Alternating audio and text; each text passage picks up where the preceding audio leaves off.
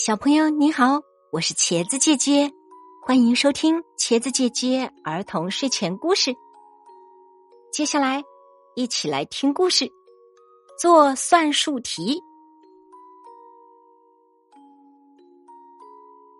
松松在杂技场里看到小狗贝贝做算术，巡守员阿姨写下五加七等于，小狗叫了十二下。驯兽员阿姨写下“七减五等于”，小狗叫了两下。松松和观众们一起为小贝贝使劲的鼓掌。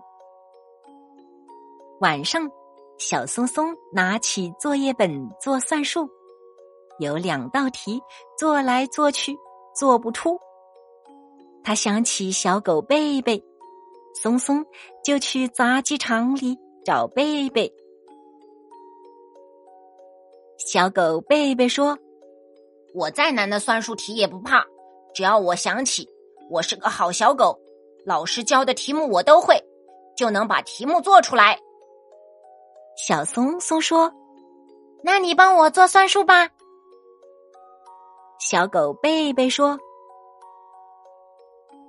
行，不过做完后你得给我五颗巧克力。”巡守员阿姨每次都是这样的，可是小松松舍不得五颗巧克力呀。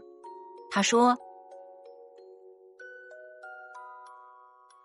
让我回去再想想看。”过了一会儿，小松松又来到杂技场。他说：“小狗贝贝，谢谢你，我回家照你说的做。”我想我是个好小孩，老师教过的题目我都会做，一动脑筋题目就做出来了，是吗？贝贝说：“那你不要我帮忙了吧？”不用啦，小松松说：“你已经帮了我的忙了，我要送你三颗巧克力。”小狗贝贝吃了小松松的三颗巧克力，他说。小松松，你的巧克力真够味。